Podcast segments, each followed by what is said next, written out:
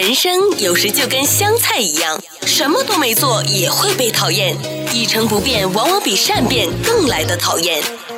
人生就跟手机一样，无时无刻要充电。睡到中午起床的好处就是可以省下早餐钱。不费力的生活从来都不简单，用心发现，高潮生活触手可见 Go 潮生活。欢迎各位来到《Go 潮生活》，我是潮生活主理人小伟。我们今天呢，在线上的特别来宾呢，邀请到的是啊、呃、一位退役的美军海军老贾来到我们的节目呢，去分享一下。因为现在最近海军啊，哇，这个上报率或者说大家讨论的机会还蛮多的。那当然就要请有亲身经历过的当事人来跟我们一起去聊聊。当然他已经是退役了哈。好，我们先欢迎老贾。Hello，老贾。哎，大家好啊、呃，我是老贾。那、呃、我是在二零零八年至二零一二年的美。国海军服役的老贾，你其实当初为什么会选择海军，而不是选择其他的军种呢？是这样子的，当时也是认识了一个呃招募处海军招募处的军官嘛，嗯啊，大家聊天。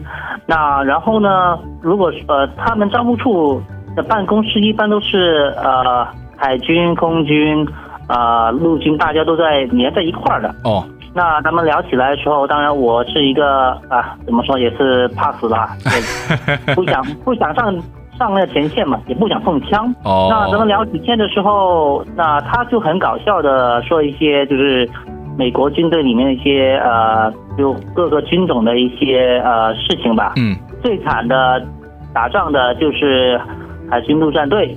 最最辛苦要上前线打仗，然后第二呢，他们打下来之后，陆军去那个建基地啊什么的，也是很挺挺苦的。嗯，然后空军来说呢，空军就像是一个大少爷，很多规矩，而且呢，要进空军的学历要很高。但但是海军就是大后勤。嗯。当时进那个军军营里面也唱很多歌，什么那个呃陆军海军陆战队跟着我的船走啊，嗯、我们就是 Texas 啊，这些很搞笑的歌都有。而而且呢，当海军不用碰什么枪枪械，大后勤嘛，所以呃有很多后勤类的事情要去做，维修呀，那个呃物流啊、军需啊等等的。那我听着那些的话，跟我当时的。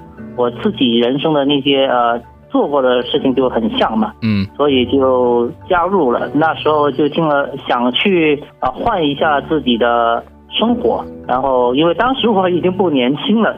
呃，进军营也是一个像一个一个大人看着十几岁小孩在那里呃跟他们一起呃训练。如果换到现在哈，你觉得你海军是你的还是第一选择吗？我可能会不选择加入军队吧，以现在这个舆论的环境来说。那海军向你服役完之后，证明了你当初的预期是对的吗？对的，呃是呃而且呢，我当年是。呃，谈了有两个多月去了解情况，然后自己又去把自己所有的担心写下来啊，然后又做一些分析啊。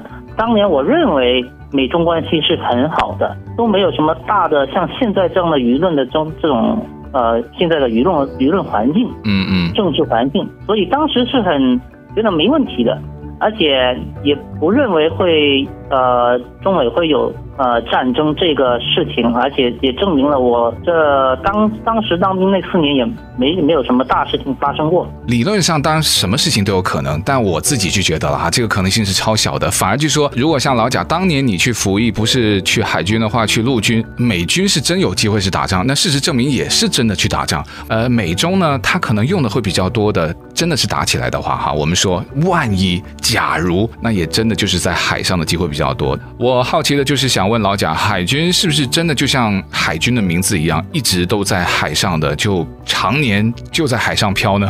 对的，我们当时像出任务，你就要去，肯定要去出海嘛。而且我当时是才认识到一个，了解到一个事情啊、呃，我当时被。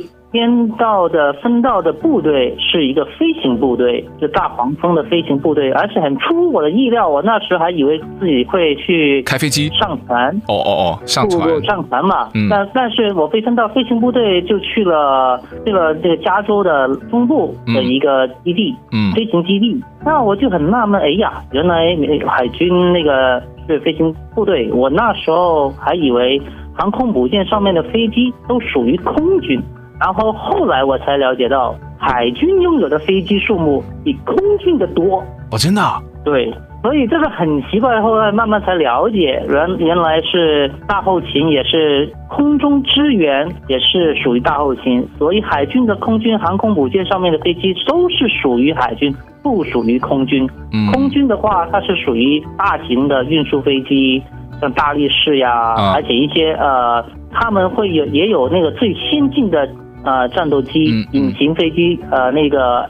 F 二十二什么都是空军的，那我们是 F 十八那个大黄蜂，那属于海军的飞机，飞行的那个那个机种不一样，但是任务也不一样啊、呃，所以是很复杂的一个系统。是不是飞的任务还是说飞的地域不一样？首先，我觉得地域就肯定不会不一样了，因为呃我们在海上面飞，然后也去空中支援啊、呃，像阿富汗啊，嗯嗯，还有。伊拉克呀，要去巡逻飞行。嗯、空军的话，他们更多的是呃运输呀，还有某个地区地域他们管那一块儿。然后海军是到处走嘛，机动性很强嘛。嗯，在这个空军的基地做后勤，具体做是什么任务呢？那我们的后勤呢，其实有分两个部分，一个你可以讲是一个把海军的空军也作为一个飞行部队的一个兵种来看，它自己本身叫。呃，修飞机嘛，那这是一个其中一个后勤的吧。那第二个是以船为对象，那修船也是一个大的部件，那也是一个大的后勤。然后所有你想三十万的海军的所有人的那个衣食住行，那也是一个大后勤。我们后勤的，我们这个兵种就管到所有的，从你最基本的衣服、鞋子到你的你的笔。所有要用到的东西都归我们管。听说是老贾当年是在这个林肯号航空母舰在海上服役，是吧？嗯，它是有这样一个系统。我们飞行部队就是十二架飞机，然后飞行部队隶属于一个飞行呃 CVW，它是属于一个十几个不同的飞行部队组成的一个部分。它这个 wing 又叫翼吧，我们叫做翼吧，隶属于整个舰队，然后你就被派到林肯号上面，很复杂。然后一个大的舰队里面，航空母舰为主舰，嗯，嗯，飞行部队上去，然后航空母舰之下又有所有的 DDG 啊、补给舰啊、潜艇啊，很复杂的一个大的部队一起。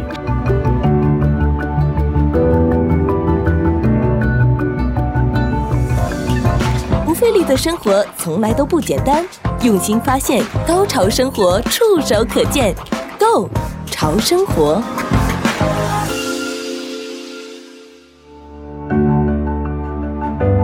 们今天呢，在线上的特别来宾呢，邀请到的是啊、呃、一位退役的美军海军老贾航空母舰，它叫一个战斗群嘛，对不对？就是对，也可以这么对对，你说的对，战斗群。战斗群，它如果在航空母舰上的，像开这种战斗机的，因为它也是属于海军嘛，他们会不会比较拽啊？就是高人一等了，会不会有这种情况？啊、呃，我们海军的那个风气吧，我自己觉得那四年我们的风气还是挺好的，没有说。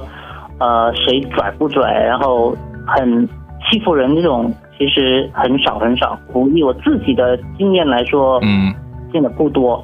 然后呢，如果说开飞机的话，飞机都是呃军官的，我们是兵，兵跟军官是不一样的那个层次。军官对我们也是很好的。是的，飞行员都是军官。哦，官阶已经是比你们大的话，那他也不需要去用什么姿态啊，去表示他跟你的区别。老贾在海上最长的一次，你记不记得是在海上漂了多久？然后那那次是去什么任务呢？有一次我是漂了，啊、呃，如果你是说出任务的话，最长的是八个月才回到美国。啊、呃，如果你说单一次我们完全没有经过经过陆地，没有靠岸，没有、嗯、呃这样的话是五十五天没有靠靠过岸。哎，什么概念呢？五十五天就是我们如果像什么现在居家隔离，什么十四天、二十一天，就好像都要疯掉了。你记得当年会很难过吗？还是完全都不觉得啊？五十五天啊就到了，就都不觉得它那个那么长。很难过，很难过。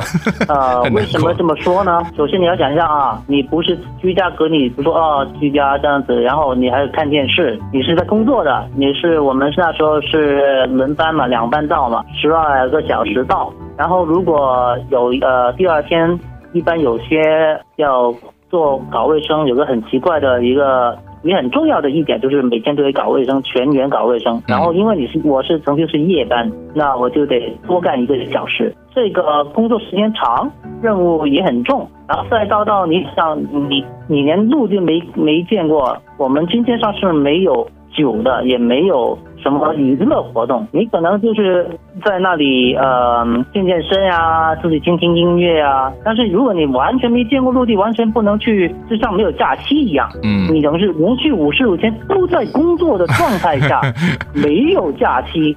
你的工作之余的时间就是在你的经验上面，那个你自己找自己的娱乐。我了，我自己来说，我就是抓紧时间睡觉，因为我我觉得休息很重要，因为我真的很累，年纪大了。嗯。那年轻的话呢，可能会可能去打去那个健身房哦，撸撸铁，要么就打打游戏机哦。不过大家也不要误会啊，我之所以问老贾这个问题呢，我也没有把军舰或是像航空母舰、海军的这种任务啊，在海上漂，想象跟这个豪华游轮一样，因为在那种我都觉得应该感觉不到船的存在的时候，但因为五十多天没有靠岸，还会对你们会有这种在心理上啊，至少对于老贾他自己的这种困扰。但如果你刚刚说有一个八个月。的那跟这五十多天的它的区别在哪里？就是会靠岸是吗？对，八个月里面我们也靠了大概六次岸。对，大概平均四十五天靠一次岸。四十五天靠一次岸，这个是它的规定吗？还是说你只是在那次的任务正好就是四十五天呢？那次任务正好，那个你靠不靠岸，原完全是看那个任务重不重，或者说当时的情况，你没有不会知道的，只是会通知你，哎，我们准备靠岸了，哎，那你们准备就可以有三天休息。嗯、哇，那你那个八个月，而且每四十五天靠岸一次，你那次是去哪里啊？要去这么远吗？啊、呃，我们都是在那波斯湾巡逻嘛。呃，因为我们现在看新闻，不是说要到什么印太地区？那你们当年有机会到那什么印太地区吗？印度太平洋那个？我们只是经过了，呃，但是我们也是从那个马六甲那个海峡穿过去，然后再走印度洋。我们并没有到南海部分。可是你们像这种四十多天靠岸。呃，我们经常会看到啊，什么美军海军军舰靠岸，然后岸上的人就疯掉了。为什么？因为他们啊，又有很多美军上去消费。我想问问你们，靠岸你们会做什么？你自己也会去安排些什么活动吗？我自己来说，呃，就是去找找美食。然后呃，找个地方能够休息一下，放松一下。对于我们中国人来说，就是最重要的，就是找一些好好吃的地方，就有各有各的消遣了。呃，对啦，因为有的可能去夜店呐、啊，对不对？有的可能就是去、嗯、去去找找女人呐、啊，因为这个也很正常。但是我想知道的是不是可以不回舰上过夜？这个就看那你去哪个地方嘛。有的地方你就可以呃申请过夜。怎么说呢？你去比较 friendly 的。那个属于有有国，在那个譬如说马来西亚，或者说在新加坡，嗯，那你就找个酒店住没问题。靠过这么多的一些军舰的码头啊，你印象比较深的就比较好的哪几个？哪一个？如果你是说呃国家或地地方，我去过地方的话，印象很深刻的是我会手提新加坡，一个很小很小的一个小地方，嗯，一眼望过去差不多能够看看到整个岛，地方真的很。很繁华，然后美食真的是美食之都。美军军舰也会经常停靠新加坡，是吧？那里好像有个基地呀、啊。那所以那个就是属于是比较安全的，那就可以申请。比如说我们到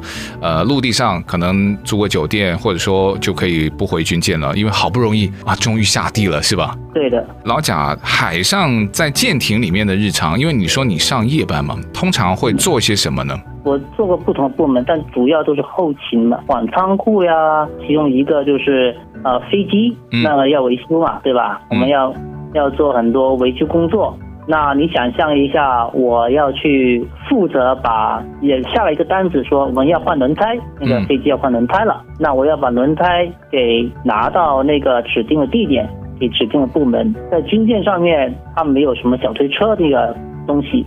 让你做，你得手捧着那个五十磅的那个轮胎抱在你手上，然后跑三四层楼，然后给给那个轮胎给送过去。体力上面很讲究。你再说文书方面，我们都知道那些打印纸啦，一箱箱的打印纸是吧？嗯、那。大概也有二十五磅左右吧。你想要抱着它爬七层楼？你去过那个游轮吗？游轮也去过，也上过。呃，我们在南加州不是有一个中途岛号那个航空母舰嘛？当然就可能不不太一样，但就是类似。我也进过到里面，对不对？游轮又有电梯，你可以选择走楼梯，楼梯还很宽很宽。你你，但是你大概知道船的船的构造。对啊，它那个船的每个呃隔间，它是一个椭圆形的门，你不可能有个小推车从头推到。尾楼楼梯很窄，大概只有那个两尺宽，然后你要抱着那个跑爬楼梯。你要是去过洛杉矶那一那一艘航空母舰博物馆，你、你看到他们那个楼梯，你想象一下，这么窄的过道，这么窄的楼梯，那个抱着很重的东西，然后爬上去，很辛苦的。哇，就这么走都已经很难了，你不要说再抱东西了。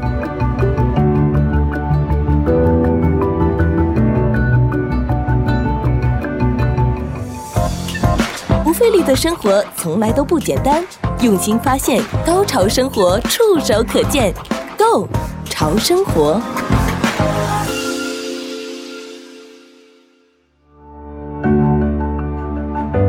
你的日常工作里面，那肯定要吃饭嘛。你休息刚才有讲过了，那吃饭是不是在这种军舰上面呢？航空母舰上面是不是二十四小时有供应的？不是，它有指定的时间供应。五点钟到七点钟，下午五点到七点，嗯、然后晚上十一点到一点，然后早上五点到一点，就大概三个时间段。然后你得掐着时间，嗯，怎么说？我就比较掐着时间，早点去，早点拿，然后早点吃完。因因为人很多，然后航空母舰上面的餐厅是很怎么说呢？很糟糕，不算大，它有好多的餐厅，哦、但是给我们兵种。用的兵跟那个军官的那个餐厅书是分开的，属于我们能够去的餐厅只有两个地方，所以就一一个前一个后，你就去、嗯、看你去哪个了。那万一我说去错了，可以吗？根本进不去。为什么呢？那我我知道知道这这个就是指定的，呃，是你的，然后军官那边你根本要到。其他城去了，你不会进到那个地方去的。哎、哦，就没有人去错过吗？或者说他他不是去错了，我就是要去，可不可以？不可以吗？啊、呃，他们有明确的标志，就是军官能够进入的地区。哦，你不是军官，你不能够进去，你没有那个呃，就是你的级别不够。哎，对，那会不会就是说，在你服役那么久的时间，就是有一些在航母上面的一些层你没有去过的，会有这种情况太多地方我没去过。兵种不同，我知道，官阶不同啊，薪水不同，嗯、我没有想到啊，他还分得那么仔细。我知道人家的税房你当然不能去了，餐厅不去了，有一些夹层都不可以去的。对呀、啊，假设来说，你想想。呃，航空母舰的那个核动力部门，嗯，那能够去的就只有那些人而已啊。对了，你刚刚提到核动力嘛，因为啊，核动力什么，不管是潜艇啊，还是航母啊，核动力它就真的是可以非常长时间的不需要去补给它的那个燃油和动力嘛。哎，你们当年会不会有担心，就是说，哎，核动力？哦，唯一担心就是要一一炸的话，哎，反正都是炸了，就是核核爆炸就整艘船就没有了。你说核辐射的话，我倒没没怎么担心，因为。听说那个做的很好了，嗯，就没有没有辐射这个事情。船上这么久哈，也去过那么多的地方，那么多的任务，有没有差一点你就觉得要打起来的？差一点要打起来是跟某个国家吗？对啊，就是你要收到命令，哎，我们这准备要开战了，或者我们准备要要去执行什么，就是要要用武器的任务了。呃，美国二零零八年那时候也从二零零一年啊，零二年好像就是一直在战争状态了呀。直到好像二零二零年才刚刚那个拜登才宣布我们停止战争结束了，嗯，嗯，但所以这二十年我们当年也是其实也是在战争的状态的。我们去那边就是随时准备的，其实就是一一直在战争状态上面的。就是你自己会跟自己做一些什么心理准备吗？其中一个来说，就是我们是见不到敌人的，我们在海上漂，敌人看不到我们，嗯、我们看不到敌人。嗯，这也是其中一个。当时招募官跟我说的，说我们海军特别的安全，谁都看不到我们，只有我们打别人，别人是打不掉我们的。我不是什么军事迷啊，嗯嗯，我是这么听他们一说，但是呃，我自己来讲是啊，我们在海上漂啊，那我们整个战斗群里面对吧？什么我们航母周围都是那些大大小小的舰队啊，嗯嗯，呃，潜艇啊都在围绕着我们保护我们，然后我们的飞机也是在不停的巡逻，那一个我们也不停的移动嘛，嗯嗯，没有人会找到我们，一个是有人真的要来来找我们，我们有很多的那个。交叉的那个防护网。你在服役的期间是没有遇到过这种真的海上的对峙，没有吧？没有啊，我们也没有看到任何呃任何的那个所谓军舰在我们隔壁，除了都是美军的军舰之外，在在看到其他的船，就是临近一些城市啊，靠准备靠岸了，就看到一些商船。哎，那商船如果遇到军舰，嗯、通常是要做什么样的什么调整吗？我在我学习的那个关于航海的知识里面，他们是肯定会有交流的，会呃打招呼说我们是谁，嗯、我们等于巡逻嘛，就像警察一样。那你的那个从哪里来到哪里去，然后经过我们海军是其实是保护航道的嘛，嗯嗯，就是保护。商船不受那个海盗的侵扰嘛，嗯，所以我们跟他们就是互相就交叉而过了，没有什么特别的，我自己没感觉有什么特别的呃方向。嗯，就跟我们在路上开车，然后遇到的那个高速公路巡警啊，嗯、差不多，啊、对 就是那种感觉。而且隔得远啊，你只是能看到他，你又不会靠得很近啊。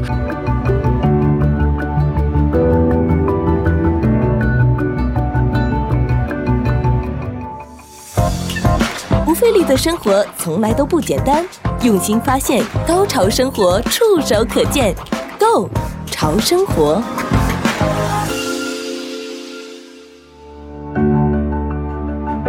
我们今天呢，在线上的特别来宾呢，邀请到的是呃一位退役的美军海军老贾，呃，所以听起来其实那四年呃老贾也就是在忙碌中度过哈，也没有说实际上遇到一些特别特别大的紧急的状况。最近我就看到新闻了，就看到哎老贾，你当年这个。服务的林肯号航母啊，终于有了第一位的女舰长啊！呃，当年你们的舰长就肯定就是男的嘛？那你们会有舰舰长的机会吗？啊，我对我们当时当年的舰长的印象，就是我会碰到他，有时候他巡舰嘛，巡逻的时候，首先我会，我们所有人会知道他，因为他的那个画像会在很多的呃地方都会有。哦挂着，然后这就是我们军舰舰长认认着他，对吧？认着他，嗯。然后他的穿着里面也会有有一个特定字体的那个店长的那个名牌，也是一个很和蔼的大叔，见到面就笑笑，然后打个招呼，我们都敬礼啊什么的，然后他就说不用不用啊，哎，继续干活这样子。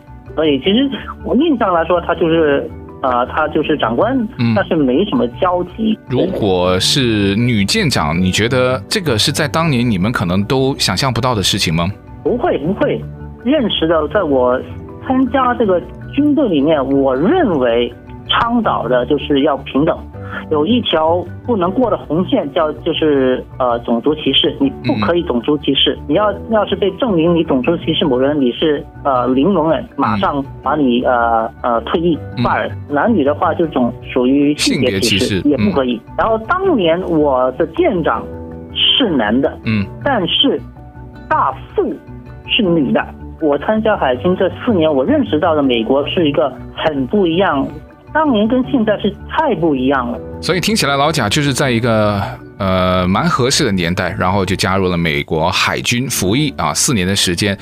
那最后聊到就是，当然服役完你还会退役嘛，对不对？那退役呢，我就知道我们之前的节目也跟不同的军种的一些退役的军都聊过，每个人呢或多或少都有很多的后遗症。我就想问问老贾，海军退役就以你自己的这个服役的经历之后，有没有什么后遗症？刚退役不久，还会有那种。就是说你睡觉晕船会睡 睡不着，为什么呢？因为在军舰上面睡觉，你是很难入睡的，除非你是累到真的累到起不来的那种环境，很很嘈杂。哦。然后我跟你说一下我自己的那个经验，就是航空母舰，大家哦，航空母舰好厉害。我是干那个夜班，早上睡觉，那早上有很多飞机升降起落，对吧？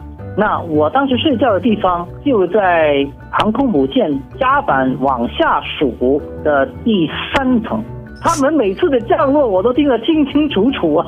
三层哎，不是不是一层啊，三层啊，都听得到，听得很清楚，而且会很声音很大。你们知道，你们看很多那个电视，它的那个。战斗机降落，嗯，不是拉一条那个铁索，然后铁索它拉着一个很巨大的、很巨大的一个压缩机，嗯，那种它把它给呃刹住，然后那个是气压的，嗯。啊，那个声音很很大很大的，它降落那一下是你会听到很大的声音，砰的一声的，所以经常性的就是睡觉的时候。睡不死，然后很容易就会被那他们降每每两分钟就降落一、嗯、一架飞机，因为他们一个是有的时候是同一时间哦，飞行任务执行完了，大家归队回来，然后就会一起一起降落，也有的是训练项目，降落是一种训练项目，嗯、也会有这样，所以每天不停的在起飞降落，所以都会有那种呃睡眠障碍吗？算是吗？睡眠障碍对。这四年就没怎么睡过好觉，听起来。直到现在我也没怎么好好，很少很睡得好觉。哎，那这个算可以算什么？就是就服役之后的后遗症，就是可以去去看的吗？或者说你要去做什么治疗的吗？这个我倒我自己没有去呃去做这些事情，因为你要去申请，想拿一个嗯。呃 disability 的话是有个很复杂的一个过程的。嗯，嗯我自己来说，我并不想去做这种事情。嗯，我也并不想拿那个证。嗯，所以我就没有做了。那除了这个睡眠障碍之外呢，还有没有什么一些比较明显的后遗症？我们在军舰上面的生活是很很很简单，也但是你也说很闷。有的人是顶不住的，他们的那个、嗯、就是说脾气啊会变得很不好，每天都是。你认识的这些人跟你跟你见面，跟你工作，然后没有停过，自己没有自己的生活，还有一些就是工作量增大了之后，你的那个也会被很多一层层的往下压嘛，那个压力大，会吵架呀，会被被骂呀等等的，所以你要顶着这些压力。所以如果这些人退役之后去了一些我们叫做回归社会，回归社会后不要。把军队里面的一套拿到那个社会当中去，有的人不一定能管得住自己，然后还有一个是呃酗酒，然后一个是难以融入到这个社会里面去，重新融入到正常的社会里面去。这个我们有时候看什么电影啊，或者身边，我相信有不少这朋友，你们自己也都会或多或少啊都会知道这种事例。就反正服役完之后。都会有各种的后遗症。那最难的当然是在他四年的服役时间当中，但是更难的就是在他结束服务之后呢，再回归社会，他要重新再去让他的这个角色去定位，然后要融入到他那个才是他真正的身份的那种感觉。对他们来说其实也是非常的挑战。今天的时间呢也差不多，也非常感谢退役海军老贾来我们节目跟大家分享，谢谢老贾。好，谢谢。